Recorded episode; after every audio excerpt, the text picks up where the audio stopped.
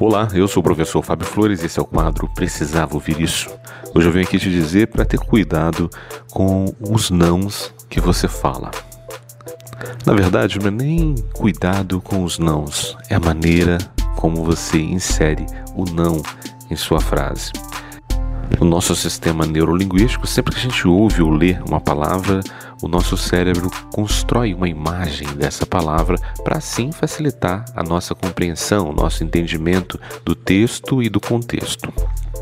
Desta maneira, muitas vezes o não mal inserido ele acaba direcionando a pessoa para um caminho que você talvez não gostaria. Por exemplo, quando uma esposa diz para o marido: Não olhe para aquela mulher que está entrando. Esse não surge quase como um convite.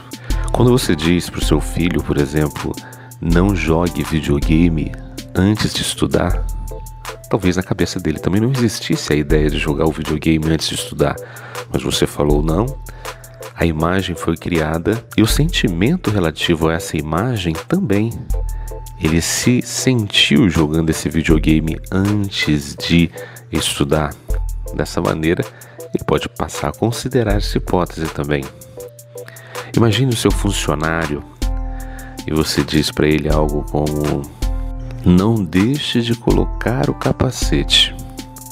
Ele estava muito certo de colocar o capacete, mas a sua fala criou a imagem dele sem capacete.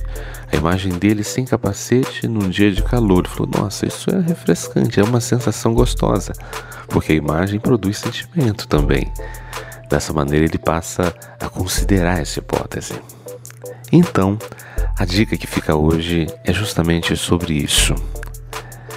Ao invés de dizer o que você não quer que seja feito, foque a sua instrução naquilo que você deseja que seja realizado.